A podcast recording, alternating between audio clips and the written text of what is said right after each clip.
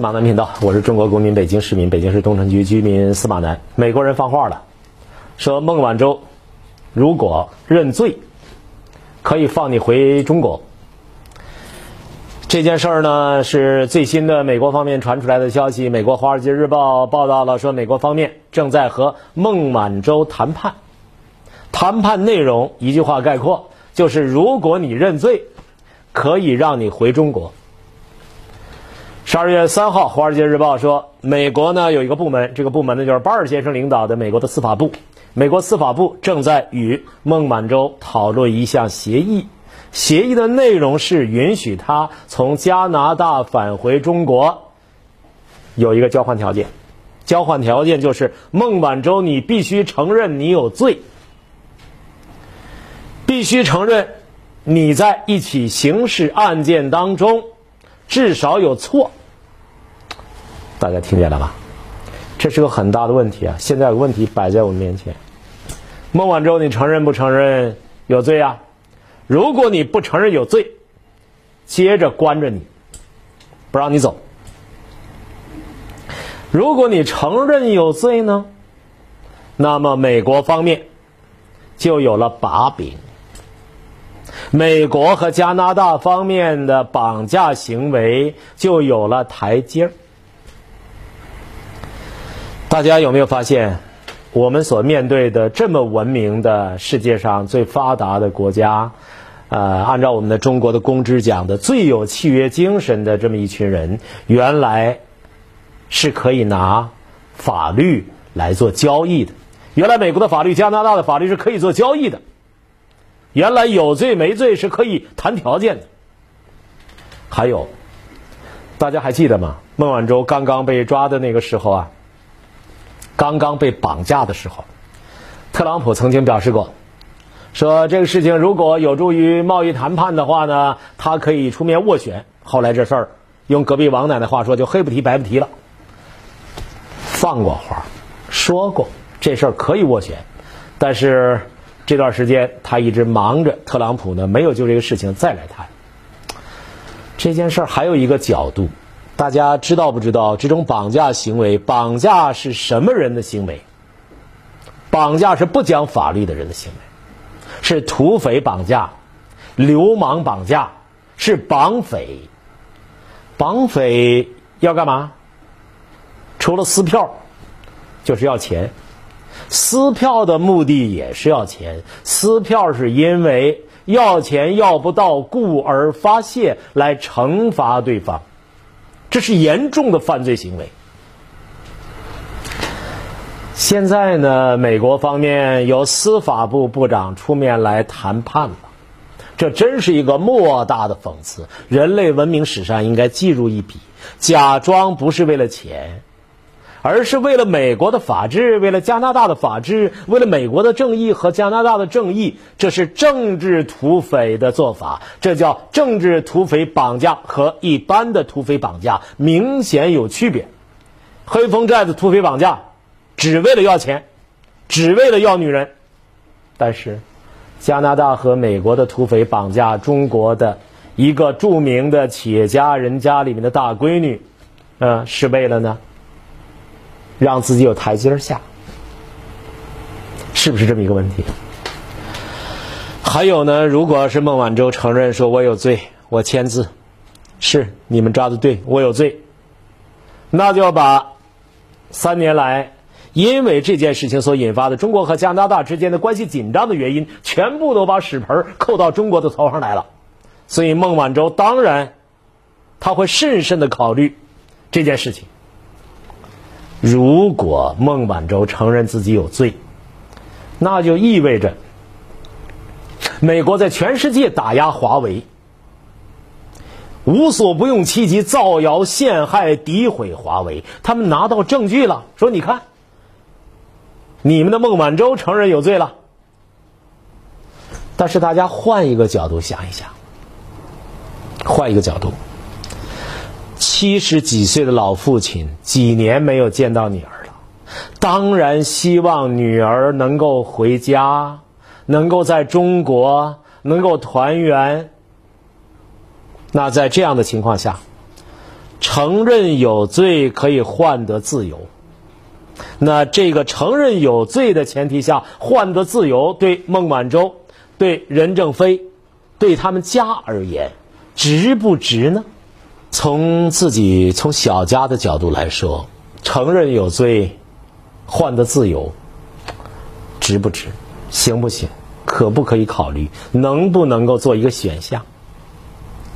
还有，承认有罪便是真的有罪吗？在纸上承认有罪，全世界人民难道看不清楚究竟是怎么回事吗？我承认有罪是为了回家。既然全世界人民心中有数，承认有罪换得自由，难道不可以作为一个选项吗？各位，这些都是问题，你们怎么想？我不知道。我曾经专门做过，是四期节目还是三期节目？四期节目，专门讲述孟晚舟事件的来龙去脉啊。在这期节目的后边呢，我希望小编能够把我此前关于孟晚舟的那期节目附上。大家如果对这个问题愿意深入的探讨，看看美国方面是如此卑劣，加拿大方面是如此没有脑子，甘当呢鹰犬。某家银行极其无耻的为了自己的利益，是如怎么出卖孟晚舟的？这件这些事情我都。我都非常详细的讲过，附在后边，大家可以慢慢看啊。这期节目当中我就不讲这事情本身的来龙去脉了，因为基本情况大家都知道。孟晚舟面临着这个所谓美国人讲的啊，与华为涉嫌违反美国对伊朗制裁的啊这个法律的这么一个事实，所谓电信对吧？不是电信，电汇和银行欺诈的指控。美国当时基本的说法是说，孟晚舟在二零一三年。向汇丰银行做汇报的时候，不是有个 PPT 吗？在那讲吗？说孟晚舟撒谎了，撒谎呢，说华为啊与伊朗之间的商业关系，汇丰银行呢就依照他这个啊他这个讲解，随后就准许了数亿美元的交易，导致汇丰银行呢触犯法律。美国呢瞪着汇汇丰。那说，如果你举报孟晚舟，你一口咬定他触犯法律，他向你提供了虚假的事实，那么我们现在呢，你就可以免于处罚。于是汇丰就真的这么干了。孟晚舟的律师最近几周和美国的司法部的官员开始对谈啊啊，谈谈是可以谈的，当然是可以谈的，因为一直在接触嘛，有一个要延迟起诉的协议，嗯，探讨这个可能性。美国方面反复提一个建议，就说你呢还是承认美国方面对你的指控啊。如果你愿意合作的话，如果你愿意合作的话，检察官可能会推迟乃至放弃对你的指控。人家都是一点点放绳子，知道吧？勒着脖子，你要我松一点，你必须承认你有罪。那按照美国方面的说法，如果跟美国司法部达成这个协议，不仅可以让孟晚舟回中国，还可以消除呢一个导致中国和加拿大关系加剧紧张的恶化的问题。因为，呃，现在呢，加拿大急需要摆脱他，他他不愿意背这么一个东西，但是他面子又下不来，知道吧？又要脸。世界上很多很多呀，特别怪的事情，是一些要脸的人做的不要脸的事情。因为他要脸，所以呢，他就得把一个事情做得很复杂。因为他骨子里不要脸，所以他做下了那些呢，作奸犯科、狼狈为奸、见不得人的事儿。所以很多很多事情会发现里出外进，相当矛盾，出尔反尔。那都是因为他骨子里不要脸，骨子里是土匪流氓，表面又要装一个啊手握着圣经不撒谎的人。啊，加拿大现在呢，他想摆脱这件事情的影响啊，假装呢，我我我这事儿我是有道理的，是你错。那孟晚舟会承认自己有罪吗？在协商的过程当中，会承认有罪换取自由吗？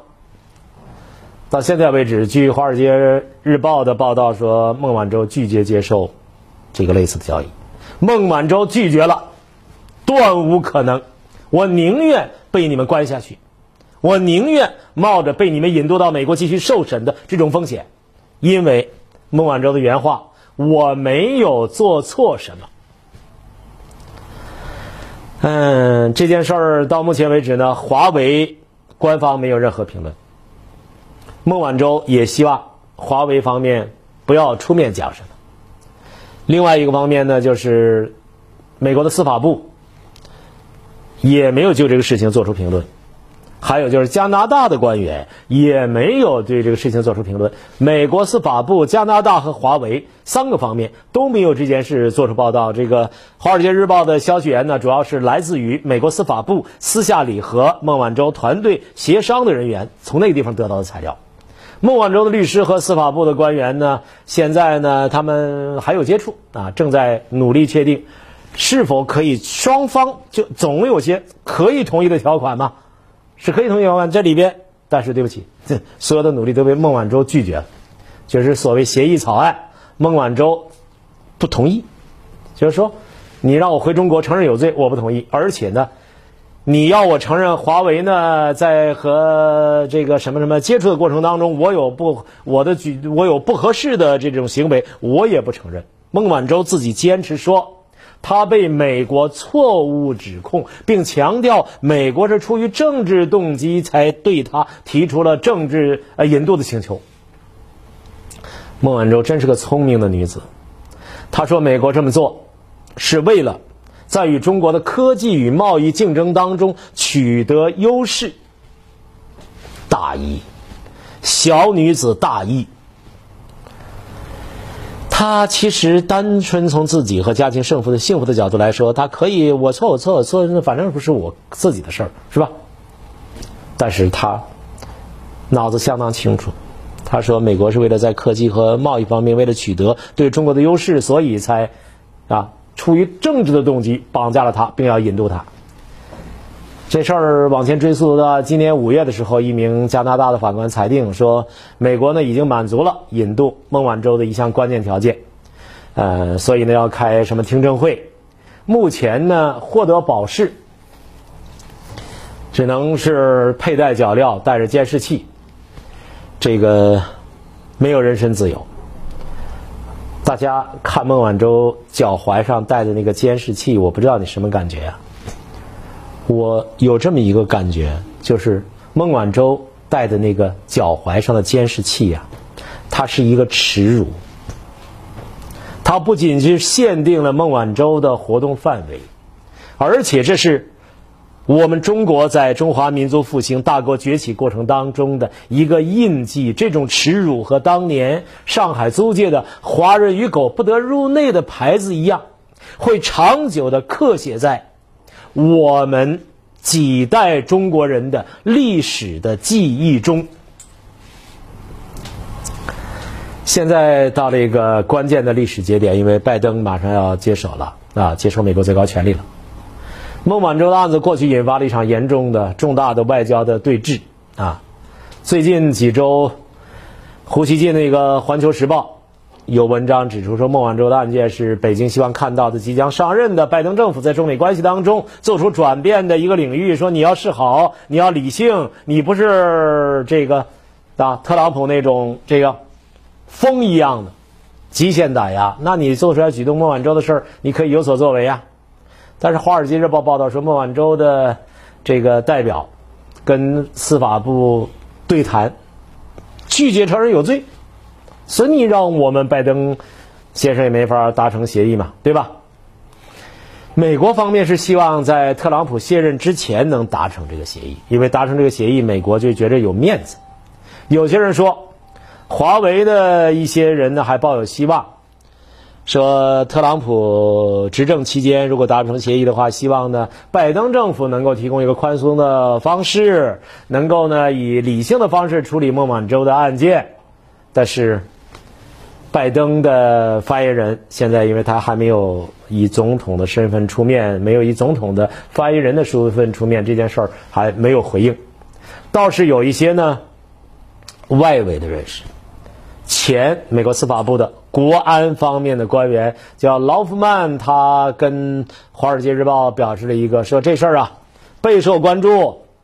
检察官可能呢权衡政治利益、地缘利益，认为拜登上任之后，美国司法部可能会放弃此案。但是，他认为，因为他前官员嘛，他说司法部放弃刑事定案这一种情况，如果有的话，也太特殊了。因为有些时候，美国总统他的外交政策利益会迫使美国放弃执法利益，不是不可能，但是太特殊了。尤其孟晚舟这个案子啊，对于加拿大及其中美关系的影响，他可能也不能排除这个可能。美国会采取这种做法，这种做法。有可能吧，他只能说非常显见啊，有可能。现在特朗普先生还在台上，特朗普呢，他是紧咬着不放。美国政府与孟晚舟的团队谈判，美国方面是不断施压的，因为他要施，他要卸任了。卸任之前，那他希望能够呢啊，尽快达成协议。孟晚舟，你一认罪，我就放了你啊；如果你不认罪，那我就试图把你引渡到美国来。所以呢，美国司法部呢试图引渡孟晚舟的做法，是美国政府打压华为的一个策略。我刚开始讲了，你认罪，让你回中国，这是问题的一个方面。你不认罪呢？你不认罪，那就把你引渡到美国，并且希望特朗普在台上，现在一个多月的时间里边，把孟晚舟引渡到美国去。但是让人感动的是，就在这种背景的情况下，孟晚舟不认罪。我没有做错什么。美国有个国家反间谍安全中心，这个安全中心有个主任叫什么东西，不管他了。反正他呢最近表示说，美国对华为的起诉啊，美国对华为的起诉啊，特别有助于说服欧洲的盟友，嗯。美国现在正在做的一件事情，持续在做，已经收到一些效果。但是现在美国认为还不理想的事情，就是美国方面希望通过华为这个案子说服美国所有的盟友，包括欧洲的那些非盟友国家不用华为。因此，美国现在司法部出面。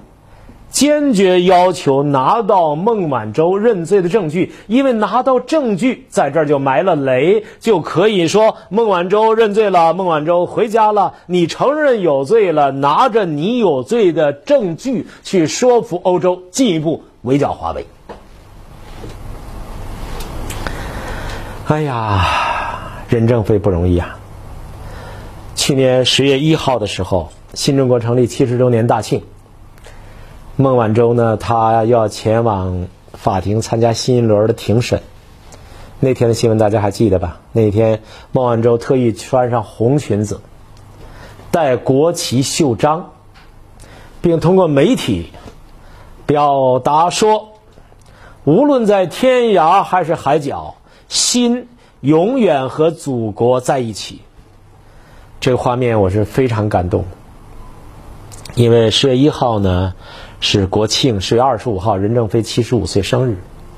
隔着太平洋一万公里远，孟晚舟在朋友圈用一组排比句儿，把伟大的父爱排山倒海倾泻而来。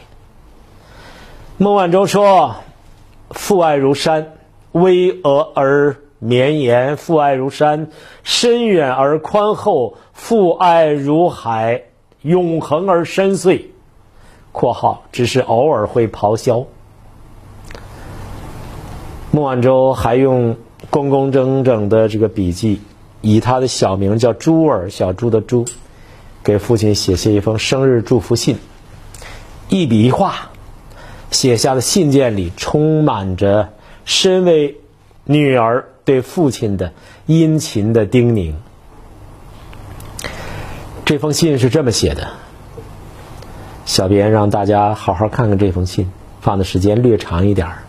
老爸，又是你的生日了，不知不觉中你又年轻了一岁。往年你的生日我们都会聚在一起，你这个寿星总是会亲自下厨做我们喜欢吃的。各种菜菜总是会从下午四点就开始追命连环电话追着我们赶紧回家。